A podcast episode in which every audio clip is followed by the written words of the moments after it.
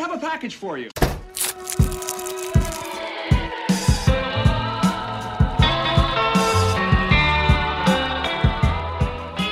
Eh bien bonjour et bienvenue dans votre nouvel épisode de votre podcast favori. Là vous êtes en train de vous dire mais dis donc, c'est pas la même voix que d'habitude, ne vous inquiétez pas, Hugo est quand même autour de la table. Salut Hugo.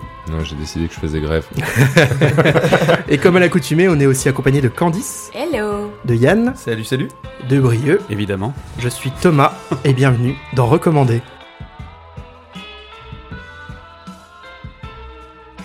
Waouh, c'était bien. Waouh Je préfère Euh, l'original. Non, foiré, il est trop méchant. Moi aussi. Avant de passer... les mecs de Matrix. Quel enfer. Oh, putain, l'enfer. Alors, juste une petite question. Pourquoi, euh, pourquoi ce changement? Eh bien, vous le saurez au plat principal qu'est la chronique. Euh, Mais d'abord, on va parler un petit peu de, des actus en entrée pour se mettre euh, pour se mettre un petit peu en bouche. Ben Hugo, tiens, on va commencer par toi. Euh, C'est quoi ton actu? Eh bien, moi, mon actu, c'est le prochain film de Wes Anderson qui a été annoncé par lui-même, qui va sortir le 23 juin 2023. Ça s'appelle Asteroid City. Alors, ça a été tourné en Espagne. Normalement, le film va se passer dans les années 50 et ça parle d'une convention pour rassembler les étudiants de tous les pays. Vous savez, une, un, un rassemblement où ils se Ouais, testent Erasmus, en, ouais, voilà, en gros. Et en fait, ce qui est d'intéressant là-dedans, parce qu'on n'a pas beaucoup plus d'informations, mais ce qui Mhm. est d'intéressant là-dedans, c'est le casting. Mhm. Alors, dans le casting, il y a Tom Hanks, Ok, il y a Margot Robbie, ok.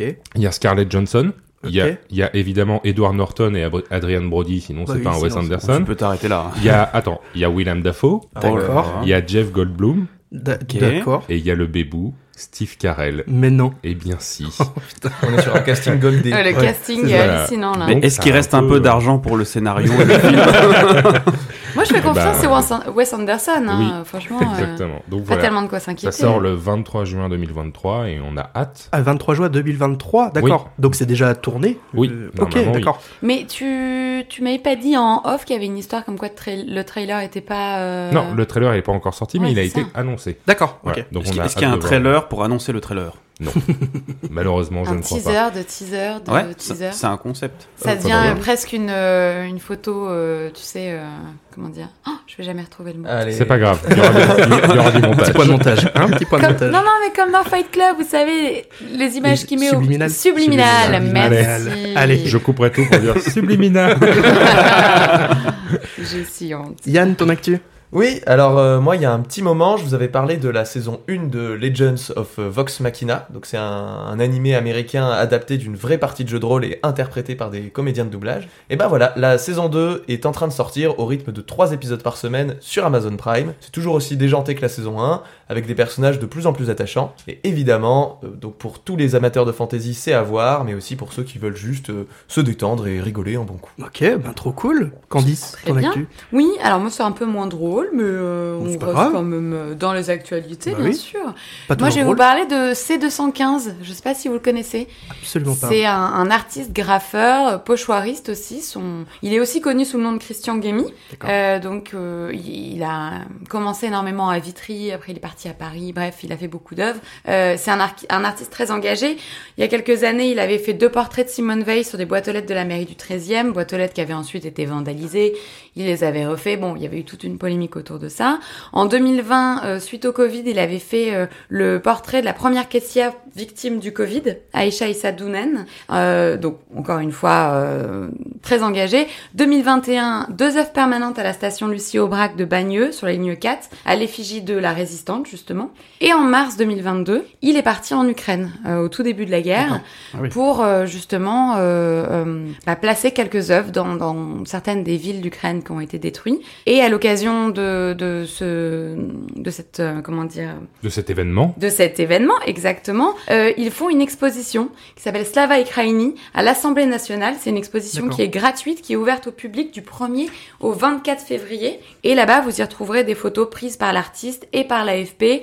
Euh, et donc, du coup, ce sont des œuvres d'art urbain, entre Mhm. guillemets, comme ils appellent ça. Donc, c'est des graphes et des pochoirs. Il y a quelques sculptures aussi. Et vous retrouvez une quinzaine d'œuvres exposées. Oh, c'est une super idée ça. C'est l'occasion d'aller visiter l'Assemblée nationale. national, qui est un beau bâtiment. C'est vrai. Où on se dispute beaucoup, mais Mais c'est exposé quoi en, en photo, c'est ça Alors, c'est des, carrément non, c'est des, photos justement de, des graphes qu'il a fait sur place. Euh, si vous voulez, euh, sur internet, vous pouvez voir euh, quelques photos qui sont déjà sorties.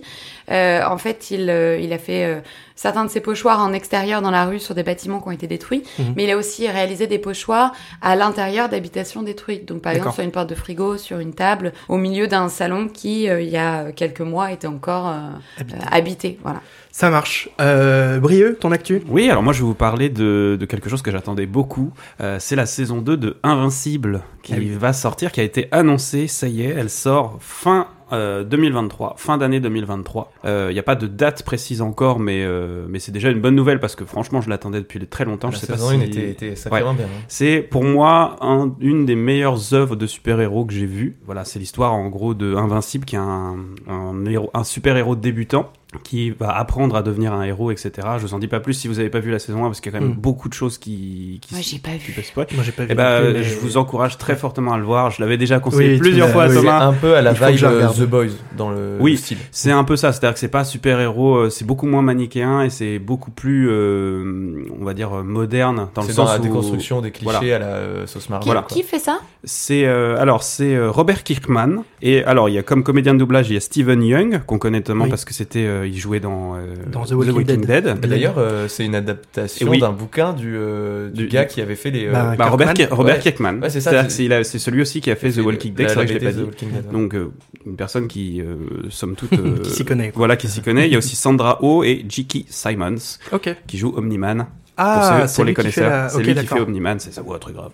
Ok. Voilà, voilà. Donc, euh, allez voir la saison 1 et euh, préparez-vous pour la saison 2 qui sont pour moi des œuvres magnifiques. Voilà. Ok, super. Eh ben, je vais terminer ce tour de table en vous parlant de Netflix qui fait encore des siennes. euh, donc après l'installation d'une formule avec publicité mais sans la 4K, euh, le tollé des annulations, euh, 1899 RIP, et Ah euh, surtout euh, la déclaration, euh, la dernière déclaration du co-CEO disant qu'il n'avait jamais, jamais annulé des séries qui fonctionnaient, seulement des séries destinées à un public de niche pour un budget trop grand.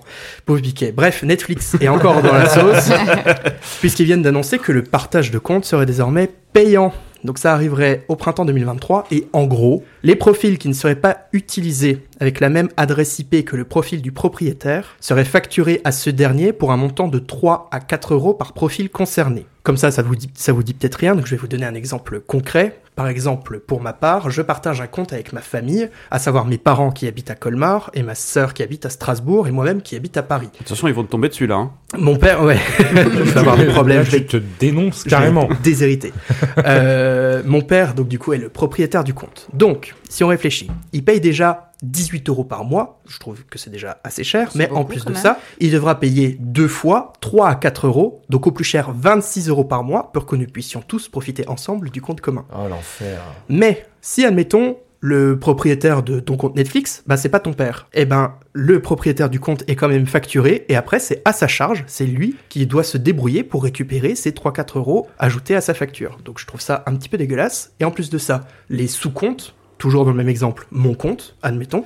Euh, donc je pourrais voir Netflix sur tous les appareils, mais un seul appareil à la fois. J'ai envie de dire ça, c'est pas si grave. Mais en plus de ça, je ne pourrais télécharger des contenus que sur un seul appareil. Donc il faudra que je Ah choisisse. Ah, donc Entre ce mon sera PC, toujours le même, quoi. Ça, ça sera toujours Ouais. le même. Ou alors, si t'as tout supprimé d'un côté, il faudra que tu retélécharges. Du coup, c'est euh, un enfer. Genre, si tu veux regarder tranquillement sur ta télé ou quoi, euh, tu peux pas voir et sur ton ordi et sur ta télé. Et Du sur coup, ton en fait, téléphone aussi. ton t- Oh là ouais, là. pareil. En fait, tu peux voir, tu t'arrêtes à chaque fois. Enfin, tu vois, tu, tu coupes ton, ton live. Ah, Donc ça encore, c'est pas si ok, grave. Mais pour télécharger ton truc, moi par exemple, je télécharge deux trois trucs sur mon PC et deux trois trucs sur mon téléphone dans les transports et tout. euh, J'en profite. Mais là, euh, ce sera plus possible. En fait, t'as vraiment un sous-compte. Tu sens que c'est pas toi le propriétaire Ah, du compte. super chiant. Et pour l'instant, cette euh, nouvelle mesure, bon, il- elle est assez floue. Euh, ils viennent de la, ils viennent d'en parler. Ils ont fait deux trois Il tests y a en, peut-être moyen que en ça Amérique du évolue un Sud. petit peu encore. Peut-être moyen que ça évolue. D'après ce que j'ai compris, euh, c'est surtout euh, avec cette, cette histoire pardon d'adresse IP concernerait surtout les utilisations sur euh, télévision.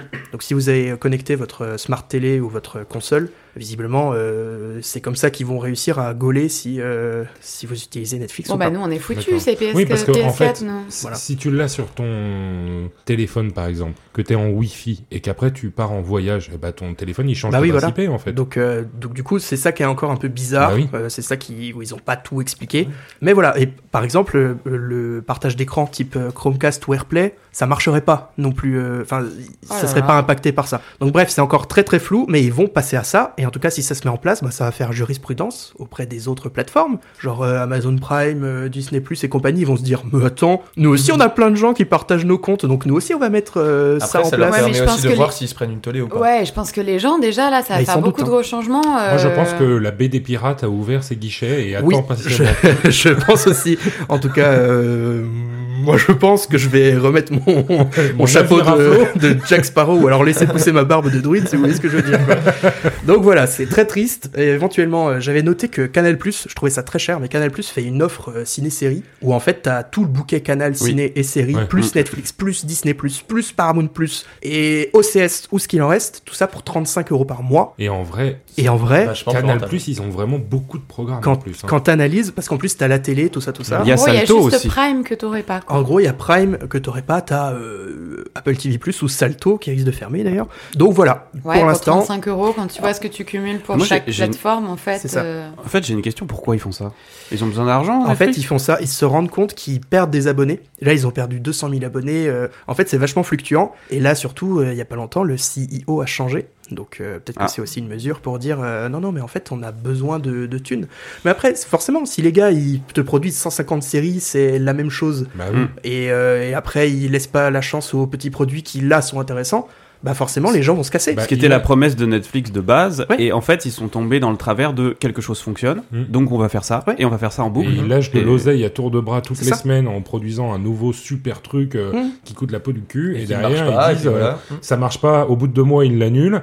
Et après, ils sont là. Ah bah, il nous manque de l'argent. Ouais, Non, mais ils il, régularise. il laisse pas le temps justement aux séries de trouver leur public, parce que c'est ça en fait, trouver trouver son public. Et euh, et en plus de ça, euh, il- en effet, ils te sortent euh, des séries mais qui sont toutes les mêmes, enfin, Mhm. qui sont vraiment Voilà. toutes les mêmes. qui se ressemblent un peu toutes. Et après Donc on voilà. rate The Witcher, et Henri Cavill se barre. En Voilà, plus de ça. super. Allez, Non, on va te lève fermer. pas, Brio, te lève pas. Assieds-toi. On va fermer. J'avais débranché mon micro, je l'orme. On va euh, fermer ce, ce passage Merci beaucoup, d'apéro. Thomas, en tout cas. Avec plaisir, évidemment. Et maintenant, on va passer au plat principal qui est la chronique du jour. Alors, Oh. Faites place à la chronique, faites place au roi des bouffes, car voici Hugo qui va nous parler chevalerie. Je l'enfer regrette tellement. Alors, les légendes arthuriennes, eh ben, ça passionne beaucoup, tout le monde, depuis le Moyen Âge jusqu'à aujourd'hui. Que ce soit de manière très bien dissimulée, par exemple dans Harry Potter, où notre bon vieux Dumbledore est un parfait Merlin, qui donne Harry à une famille d'adoption, exactement pareil pour le vieil enchanteur, qui confie le jeune Arthur à un paysan moldu. Enfin, pas chevalier, quoi. Dans Indiana Jones et la dernière croisade, le film tourne autour de la redécouverte du Graal, objet au centre des aventures des chevaliers de la table ronde. On retrouve cette légende sous forme de film d'animation avec Merlin l'Enchanteur, sorti en 1963, un classique Disney d'une beauté incroyable. Il est vraiment magnifique. il est très, très sous-coté, Ouais, en les, plus. les architectures et tout, moi, à chaque fois que je le revois, l'histoire est un peu dis, cliché, donc on a tendance à l'oublier. Oui. qu'en fait, ouais, mais il est super- bien, un il, super il est film. bien, mais très sous-côté. Ouais. cliché. euh, faut Non, le mais remettre dans l'histoire son l'histoire, époque. elle est euh, connue, connue, connue. Ouais, c'est ça. ça. Donc la légende arthurienne a été adaptée de manière comique aussi, avec Le Sacré Graal des Monty Python, une comédie totalement barrée sortie en 1975. On y suit le roi Arthur qui tente de réunir les chevaliers de la table ronde, ou encore essaye de vaincre un lapin tueur avant de se frotter aux Français, dans un final loufoque et anachronique. Avec aussi la, la série et film Camelot, dans lesquels le roi Arthur doit essayer de trouver le Graal en jonglant avec des coéquipiers plus débiles les uns que les autres, et une dépression toujours plus envahissante, mais évidemment de manière plus dramatique avec un film comme Excalibur, sorti en 1981. Un véritable pilier de fantasy et du filtre chelou qui rend toutes les armures mi-floues, mi-ultra brillantes. Et Bien poli. Après, euh, Ça il s'appelle a- vraiment comme ça le filtre, le filtre chelou Oui. Non, ça s'appelle le filtre chelou qui rend les armures mi-floues, mi-trop brillantes. C'est c'est dans Adobe Premiere, tu regarderas. Sur Instagram. C'est hyper spécifique aux films médiévaux, du coup. bon, euh, après tout ça, il y a aussi le Roi Arthur, sorti en 2017, avec le Mhm. gars qui dirige un groupe de motards dans Sons of Anarchy. Mais ça, j'ai pas envie d'en parler. Mais du coup, de quoi veux-tu nous parler, ville gredin? Eh bien, moi Eh bien, eh bien, moi, Seigneur, je voudrais vous parler de The Green Knight. Alors, The Green Knight, c'est sorti en 2021. C'est réalisé par David Lowery et produit par les indies de chez A24, ceux qui ont produit Midsommar, The Lighthouse ou Aïe, encore aïe, 90s. Et malheureusement, ce film n'est jamais sorti en France, en tout cas au cinéma. Le film étant vendu beaucoup trop cher pour les distributeurs au vu du nombre d'entrées jugées trop faibles des précédents films de Lowery. Et c'est vraiment dommage. Avant de nous expliquer pourquoi c'est dommage, est-ce que tu peux nous dire, cher Ménestrel, de quoi ça parle, The Green Knight Enfer. Mais Coq bien sûr, mon cher Thomas. Des couches et des couches. Alors, The Green Knight, ou Le Chevalier Vert chez nos lointains cousins québécois, est une adaptation cinématographique du poème Sir Gauvin et le Chevalier Vert. Mais pas seulement, le film est découpé en chapitres qui retracent plusieurs légendes galloises autour de ce personnage. Mais laissez-moi vous narrer dans un poème par mes soins composés l'introduction de cette œuvre que pour vous j'ai exhumée. Oh. Oh. Un jour de Noël pointe son nez, et vient de sa lumière une chambre éclairée. Un homme couché dort et semble cuvé, quand un seau d'eau glacée vient le réveiller. Il se redresse en soufflant, surpris et tremblant, et celle, sa compagne, le regarde en riant. Il l'embrasse, elle fuit, il se redresse, la suit, Gauvin s'habille en vitesse au travers des pièces où semble encore se dérouler une orgie. On le retrouve alors sur son cheval, il rejoint le château royal et entre dans le grand hall où Arthur et ses chevaliers autour de leur table festoient. Le roi regarde Gauvin et lui dit d'approcher.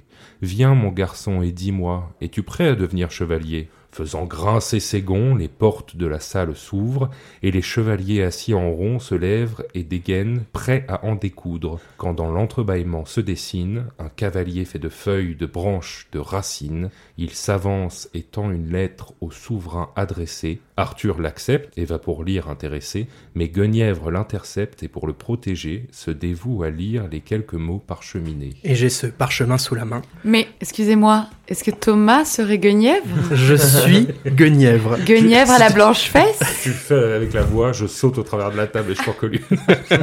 Je ne ferai pas la voix.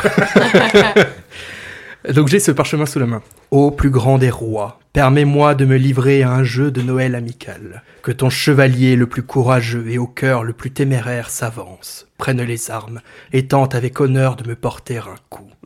Quiconque m'entaillera revendiquera mon arme. Sa gloire et ses richesses seront à toi. Mais ton champion sera lié. S'il me porte un coup, dans un an à Noël, il devra venir me chercher à la chapelle verte, à six nuits au nord. Il m'y trouvera et devra s'agenouiller et me laisser le, frapper en retour. Que ce soit une éraflure à la joue ou un coup à la gorge, je rendrai ce qui m'a été donné, et dans la confiance et l'amitié nous nous séparerons.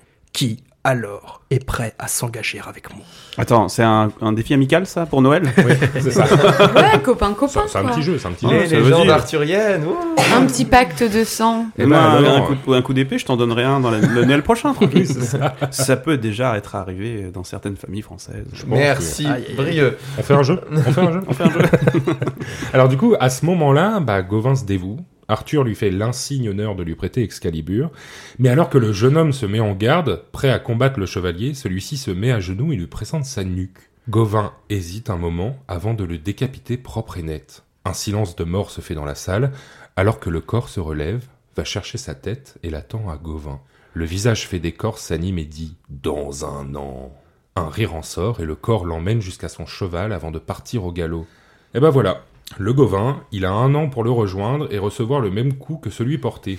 et le film parle de, parle de ça. Est-ce qu'il va avoir le courage d'affronter son destin? Quelle aventure aura-t-il à raconter à son souverain, lui qui n'en avait aucune au début du film? Eh ben croyez-moi, il va en avoir un paquet à raconter. Tout à l'heure, tu nous disais que c'était dommage qu'il ne soit pas sorti au cinéma, je suis d'accord avec toi, mais pourquoi? Est-ce que tu peux nous expliquer un peu? Eh bien d'abord, parce qu'il n'a pas été assez vu. Il n'a engrangé que 18 millions de dollars, dont 17 seulement aux États-Unis. Et en France, il a fallu attendre sa sortie sur Prime Video pour le voir. Mais surtout parce que bah, c'est un film à voir au cinéma, ou du moins, si vous en avez la capacité, à voir dans les meilleures conditions possibles. En tout cas, par pitié, faites-moi le plaisir de ne pas le regarder sur un téléphone. Le film est beau, d'une beauté à couper le souffle. On pourrait faire pause toutes les 5 minutes et avoir un fond d'écran pour son ordinateur tout fait. Entre les plans où on le voit porter une couronne auréolée et enflammée, les plans faits en forêt, ceux sur un champ de bataille désert, au milieu des montagnes ou des paysages grandioses, le film nous en met plein la tronche. On se croirait réellement dans un musée où le film nous fait passer devant chaque scène comme si on déambulait devant des fresques ou des tapisseries plus impressionnantes les unes que les autres. En fait, ce film, c'est un peu tout ce que j'attendais d'une épopée autour du mythe arthurien. Je veux dire, je suis fan de Camelot. Un peu trop à mon goût. Oui, je sais. Mais à dire vrai, ce genre de film fait rêver. On comprend pas tout, beaucoup d'interrogations s'ajoutent à l'intrigue et rien n'est révélé avant la dernière demi-heure du film. Il faut s'accrocher, accepter de ne rien comprendre et de n'être que spectateur. Et c'est un peu ce que le film a, plus, a le plus réussi, nous rendre spectateurs du courage, ou non, pas de spoil, de Gauvin, nous rendre spectateurs de la beauté de ce monde imaginé. Le réalisateur nous prend par la main et nous dit pose-toi là et admire. Et c'est un pari amplement gagné. On est là pour être témoin. Il y a des plans séquences qui retournent le cerveau de par leur complexité. Par exemple, moi je pense à celui dans la forêt où la caméra fait un 360 Ouais.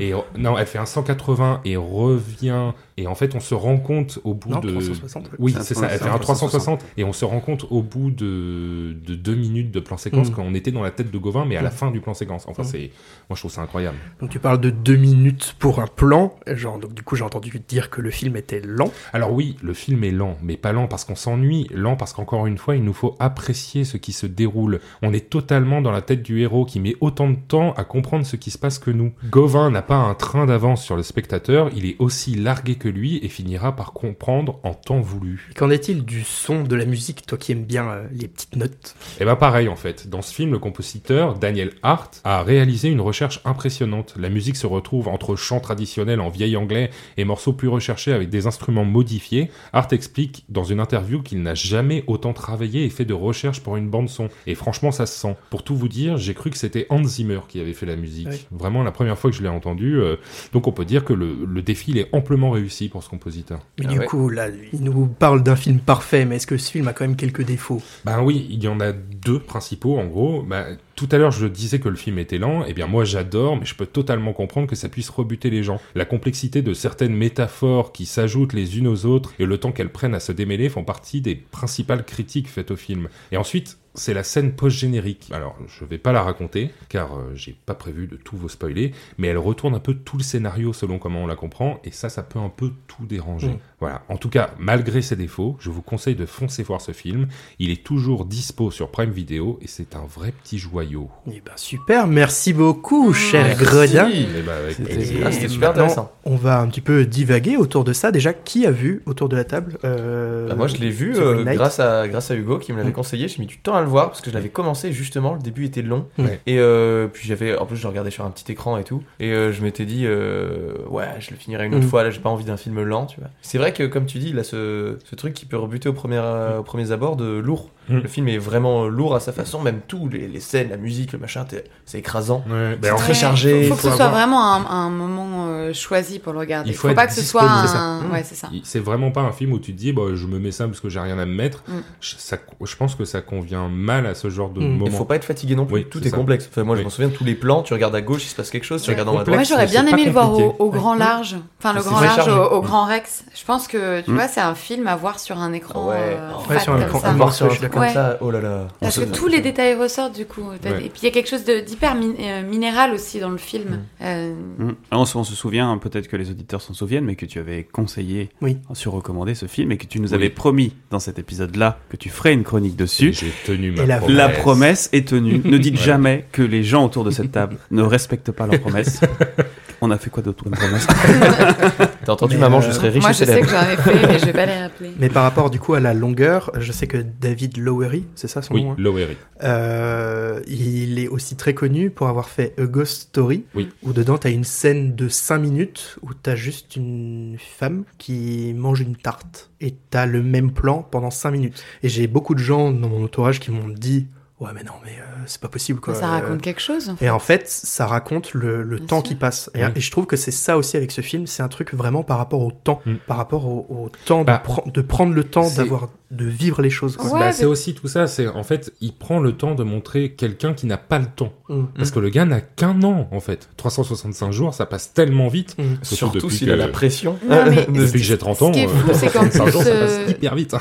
En plus, son voyage prend un certain temps. Sans spoiler, il y a une pause à un moment donné. Il lui Oui. reste un petit bout de chemin à faire ensuite. Et en fait, tu te rends compte que il part pas, euh, il part pas dès le lendemain euh, que le mec est passé lui dire euh, on se retrouve dans un an. Donc il, il, il laisse, il laisse passer du temps, il réfléchit. Et finalement, quand il démarre son aventure, il se passe énormément de choses. Mm. Bah, Donc le film a beau être lent, en fait, il se passe beaucoup de choses. Bah, en fait, comme dit le chevalier dans la, dans, dans la lettre, il a, la, la chapelle est à 6 jours au nord. Donc Mm. en fait, il a passé en gros 350 jours parce qu'il part en avance, Mm. mais il a passé 350 jours de l'année dans le château avec tout le monde qui a vu ça parce qu'il y a tous les chevaliers autour de la table, il y a tous les servants, etc. Donc le, évidemment, le mot s'est propagé absolument partout. Et du coup, c'est ça. C'est-à-dire qu'on comprend qu'il part avec avec un an d'errance dans le château Mm. avec tout le monde qui a dû lui donner des conseils. Il y a même, bon, je vous le spoil un peu, mais il y a le, à un moment une scène avec le roi qui lui donne un Ouais. conseil, qui est super belle en plus, où on comprend pas tout, mais on comprendra plus tard, comme tout.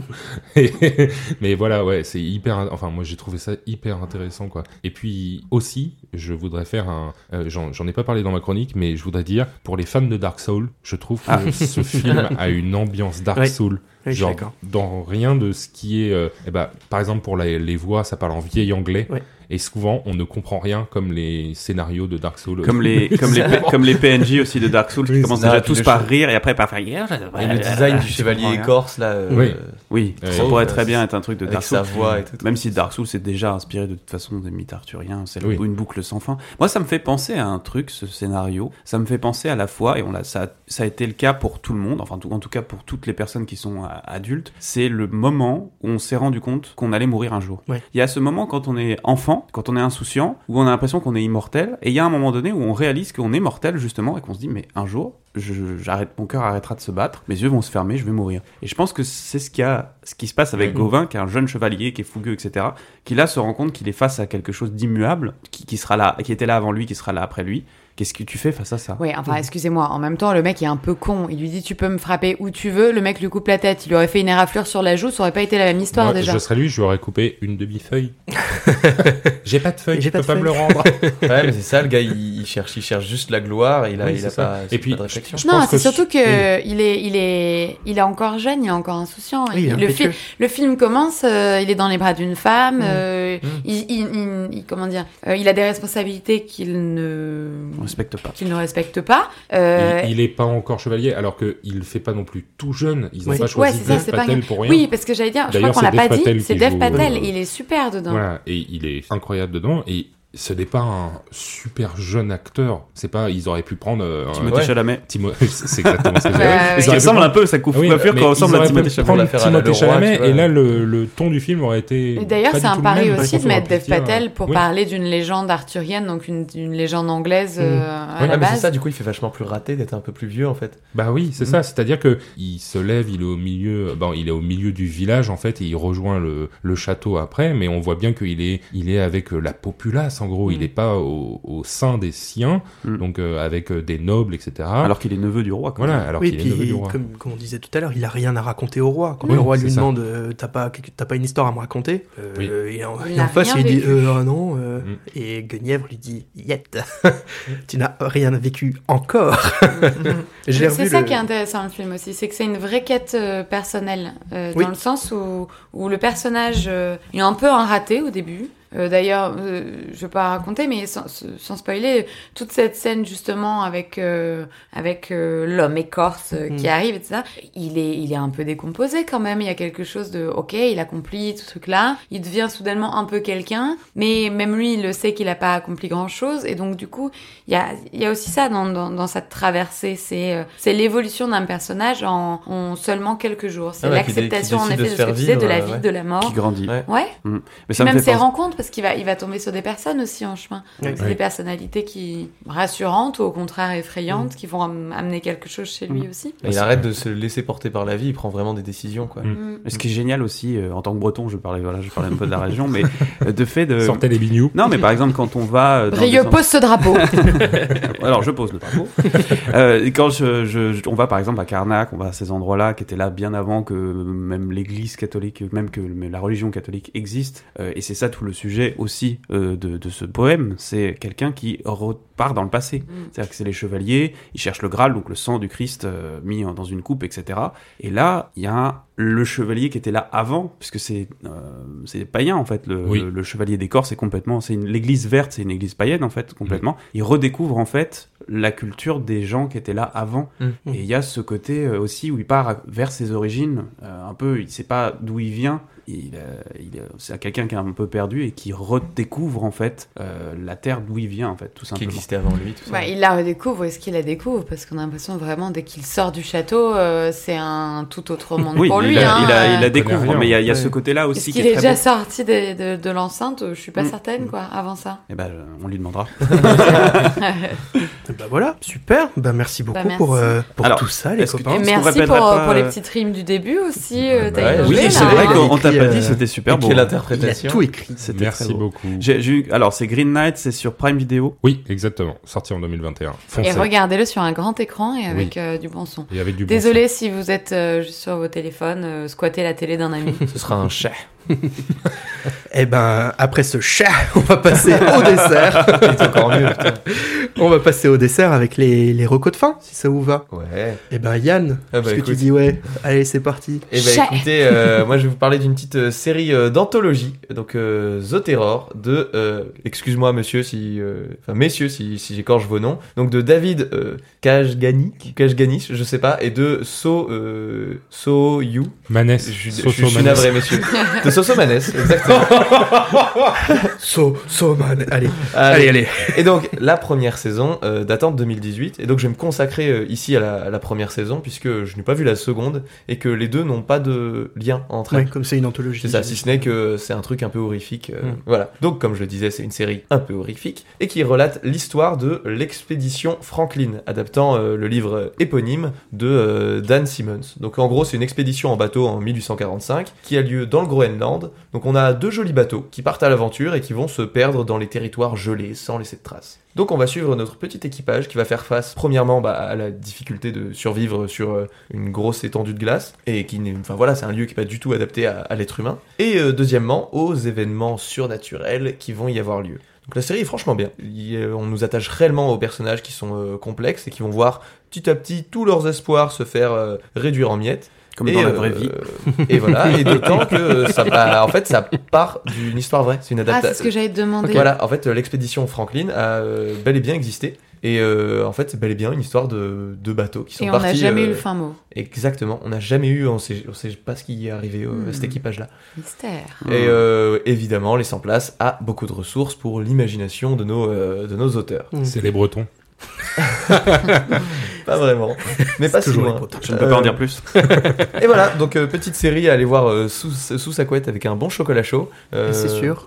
euh, C'est sur Amazon Prime. Ok. Et euh, plutôt pour euh, les gens qui aiment bien euh, se faire un peu frissonner sans Mm. réellement euh, être une série à screamer, ça peut faire un peu peur. Ouais, c'est plus euh, série horrifique dans le type euh, thriller suspense ou gore. euh, C'est pas gore, mais t'as des, t'as des passages où ça peut, ça peut y aller quand même. T'as des vrais moments de flip quand même. T'as quand même des vrais moments euh, de flip, ouais. En même temps, ça s'appelle The Terror. S'il n'y avait pas de moment voilà. flip. euh, C'est le nom, c'est réellement le nom du bateau.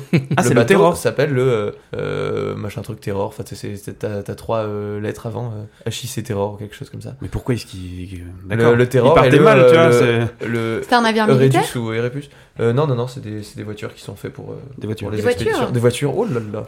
Oh les, bateaux qui sont, euh, qui sont faits pour les expéditions. Très bien. Ok, bah cool, merci Ouais. beaucoup. Sur Prime Video. Exactement. Hugo, ta petite Alors, moi, je voulais vous parler de jeux mobiles. Et oui. Quoi Oh là là. Eh oui. Le vendu. Si me sort Clash Royale, je me casse maintenant. Alors, je cherchais une reco à vous Angry faire. Bird, mais mec, t'es du retard. Frérot. Pas Angry Bird, euh, j'ai perdu le nom là, le Flappy Bird.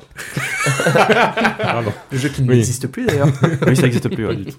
Du coup, euh, je cherchais une reco à vous faire et en passant dans les jeux de mon téléphone parce que je procrastinais, je suis retombé sur un jeu que j'avais adoré, une petite pépite. Euh, si vous avez la chance de pouvoir dépenser la modique somme de 5 euros en ces temps Oh non, difficiles, oh en ces temps difficiles, pardon, je vous conseille grandement Monument Valley. C'est très joli, très zen. Ici, pas besoin de swi- swiper ses doigts comme un fou pour remplir une jauge quelconque. Non, ici, on suit la princesse Ida dans un décor d'architecture aux formes géométriques. On doit l'aider à retrouver son chemin à travers les dédales qui se transforment alors qu'on les manipule du doigt. Il est disponible sur iOS, Google Store et Amazon Store. C'est un vrai régal de tranquillité et d'ambiance. C'est sorti en 2014, donc ça fait un moment. Ah ouais. mais il vaut toujours le coup. C'est c'est un jeu à, la, à voyage comme Journée, par exemple. Tu vois ce que c'est, Journée Euh, non, pas du tout. pas Non, non, c'est plus des, des petites énigmes. Non, c'est des petites énigmes et en fait, ton- tu dois faire passer ton personnage d'une porte à l'autre et Ok. C'est des casse-têtes, quoi. voilà, c'est Ouais, des casse-têtes. Mais c'est- super bien. Mais ouais, j'y avais joué en effet, ouais, mignon. très très cool. Il est très Ouais. très cool. Et de mémoire, il me semble avoir vu si vous avez App- euh, Apple Arcade, Oui, exactement. une Il y a version, Monument euh, Valley Plus. Ouais, voilà, c'est ça. Ouais, exactement. Donc, euh, qu'est-ce Voilà. qu'il y a en plus? On ne sait pas, mais il y a Monument Valley. Une, une deuxième, une deuxième vallée du monument. Et une deuxième princesse. Et toi, Candice, du coup, ta petite reco Et bah moi en ce moment j'ai couru partout donc j'ai pas euh, découvert vraiment de nouvelles choses. D'accord. Donc je vais pas vous mentir. Mais par contre je vais vous renvoyer vers des petits classiques. Parce Ouais. qu'en ce moment moi c'est mes petits classiques que je Bon, ouais, regarde. parfait. Donc du coup euh, ça va être du How I Met Your Mother classique. J'ai refini Friends, euh, Friends pas Mm. Friends. Friends. Friends à La la. French. Ouais, voilà. Donc Friends euh, il y a pas longtemps. Euh, en effet, il y a pas mal de trucs qui ont daté, mais ça fait toujours plaisir de se mettre devant sa télé euh, avec des petits gâteaux et autres. Et surtout, toujours, je vous l'ai déjà dit, je crois, mais Parks and Recreation, Recreation. Foncez. Franchement, c'est la, c'est une des meilleures séries de tous les temps. Si vous voulez passer un bon moment, euh, allez-y. Voilà. C'était de la vieille roco, mais de la roco quand même. Bah ouais, c'est toujours de la reco. Trop cool. Brieux. Alors moi je vais vous parler de du jeu le plus attendu de cette année, en tout cas du début de cette année, Flappy Bird. euh, Hogwarts Hogwarts Legacy, Legacy. Aïe, aïe, aïe. euh, ou en- en- pour les Canadiens euh, Attends, oh, excusez-moi, on a eu le Punisher qui est arrivé dans la salle. euh, en- en- pour les Canadiens l'héritage de Poudlard. Avec un accent. Alors ça va être coupé ça. À, cha- à chaque, à chaque fois, les Canadiens ils prennent une Un balle. accent mi-suisse, mi-belge. Non, c'est Asiatique. c'est l'accent, euh, c'est l'accent des Trois-Rivières. c'est tout à fait J'ai une modeste case du côté de Trois-Rivières. Euh, donc c'est euh, donc c'est un jeu évidemment qui reprend euh, l'univers d'Harry Potter, mais qui ne se reprend Mais pas au les- Québec, du coup. Euh, voilà, mais qui ne reprend pas les personnages euh, d'Harry Potter puisque ça se passe dans les années 1800. Ça se passe d'ailleurs à l'année 1800. Vous pouvez créer votre sorcier qui vient de où vous voulez euh, en Angleterre et euh, vous allez euh, donc faire les premières années à Poudlard. Donc euh, vous allez choisir votre maison entre Gryffondor, Poufsouffle, Serdaigle et Serpentard et vous allez suivre des cours et il y aura une aventure. C'est pas le choix pour Mais qui je choisit. Croyais que c'était déjà sorti ce truc-là. et non, non ça sort le Encore. 10 février. C'était quoi Il y avait une bêta avant Euh, Oui, il y avait je pense des qu'il y a- il y a- doit avoir l'accès anticipé qui a dû arriver. C'était pas une bêta, il y avait des démos, il y avait des petites Ah, il y démos. avait des démos. mais des démos journalistes, euh, des choses comme ça pour tester un peu le jeu. Euh, mais voilà, il y a, euh, ça sort le 10 février 2023. Donc pour tous les grands fans d'Harry Potter, et Dieu sait qu'il y a des fans d'Harry Mm. Potter parce qu'il y a, c'est un Ah, jeu. hein. Bah, il y a des jeux qui, le- le- par exemple, on- Visuellement, ça doit être fou. ah, il est très beau. Ouais, j'ai vu des Il est très beau, images. sachant que c'est le studio, un des studios qui a fait euh, des jeux pour Disney. Et Oui. Disney sont très très à cheval euh, sur euh, la qualité visuelle de leurs jeux. Ils devraient être aussi à cheval sur la qualité du fond, mais bon, Juste du jeu. Et tu- voilà. Tu le retrouves sur toutes les. Alors, quel, euh, euh, non, normalement, tu peux le retrouver sur les plateformes comme Steam. Il n'y a pas d'exclusivité. J'aimerais euh, tellement qu'il sorte sur Switch et que Bah, tu fasses les de mémoire. Eh ben, de mémoire, il sort sur Switch. Je vais Oui. te dire ça tout de suite. De mémoire, là, ce qui sort, ce qui le 10 février, c'est sur PC, PS5, Xbox euh, Series X. Je crois que Ça c'est veut le dire que dernier. ça va laguer de fou sur la Et- PS4. Ouais, Play- Et- PlayStation 4, Xbox One, PlayStation 5, Xbox Series, Nintendo Switch et Steam Deck pour ceux qui sont euh, Mais je- chanceux. Et je crois que les versions euh, old gen, du coup, maintenant on peut les appeler comme ça, donc euh, PS4 et Xbox euh, One, c'était ça le Ouais. côté Xbox, euh, arrivera plus tard, arrivera le, le mois d'après. Oui, parce qu'il faudra faire le portage parce que le ça. jeu a été fait pour les nouvelles générations. Ouais. Donc il y aura un portage, un Oh downgrade. non, la qualité Donc ça va la bien. guider. Donc euh, faut acheter un PC ou une PS5 ou une Bah, De Xbox. toute façon, on l'a toujours dit, hein, le PC, PC Master Race. Comme on dit. Donc voilà. enfin, Mais c'est faut l'installer, hein, ça fait. euh, c'est un jeu qui fait plein de débats parce que c'est. euh, Oui, la taille du rat là-bas. ah, je sais pas si vous avez vu, mais moi non, mais je peux le regardé. foutre là, on- excusez-moi. Il, il rigole, il dit je, je l'ai, mais sauf que ça fait six mois qu'il l'a et qu'elle est toujours pas branchée et qu'il continue à être Oui, sur sa c'est pour ça PS4. qu'on Et qu'il lui faut juste un Switch HDMI. Pardon, tu vas à la Fnac, t'en as pour euh, Mais 10 je vais pas acheter une Switch, j'ai déjà Mais une non. Xbox. Ah, le con. Quel bâtard. Pardon, Donc, Brio, pardon, tu, Brio. tu peux reprendre. Euh, oui. On- D'accord. Alors, euh, non, je disais que c'était un, un jeu, comme il y avait beaucoup de fans d'Harry Potter, c'est un jeu qui fait plein de débats. Ouais. Par exemple, on peut utiliser les sorts interdits. Euh, c'est- je sais pas si c'est vraiment ça le nom. Enfin, vous Si. savez, euh, Oui. il y a Oui, Andoloris, Impardonnable. euh, Avada Kedavra et l'autre, je sais plus ce que c'est. Imperium. Imperium. Imperium. L'Imperium. Et, euh, et du coup, euh, ce sont des jeux, des, des sorts que vous pouvez apprendre à votre sorcier et les utiliser. Et ça, ça fait bravo. voilà, et ça, ça a fait débat parce qu'ils disent oui, mais non, un sorcier, ça s'utilise pas ça, un vrai sorcier, euh, ça, ça a pas le droit de mais faire après, ça. t'es dans un, un jeu euh, genre RPG, t'as Voilà. juste envie de- d'apprendre ce que t'as envie Mais d'apprendre. tout à le monde va être méchant. C'est des coup. Avada Kedavra à tour de bras. Bien Moi, sûr, je ouais, suis- je vois professeur Rogue. qui aurait- Avada Kedavra dans Non mais moi je suis désolé si j'ai envie de jouer Serpentard, j'ai envie de faire un Andoloris à mes collègues. euh, Ah, mes collègues. Mais qui Maintenant, imaginez une collab entre. GTA et, bah, justement c'est un monde ouvert sur Poudlard, donc on peut jouer Sur sorcier- le copains. Sorcier qu'on veut. Donc Le, ton sorcier qui fait Oh shit, here we go. ce qui aurait été, Hello. euh, Il fait des bragages avec sa baguette magique. Serpentard.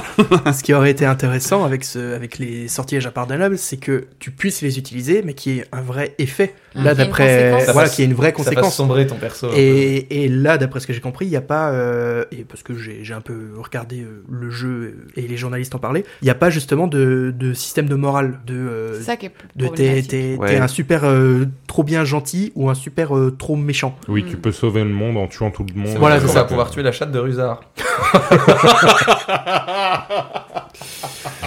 voilà.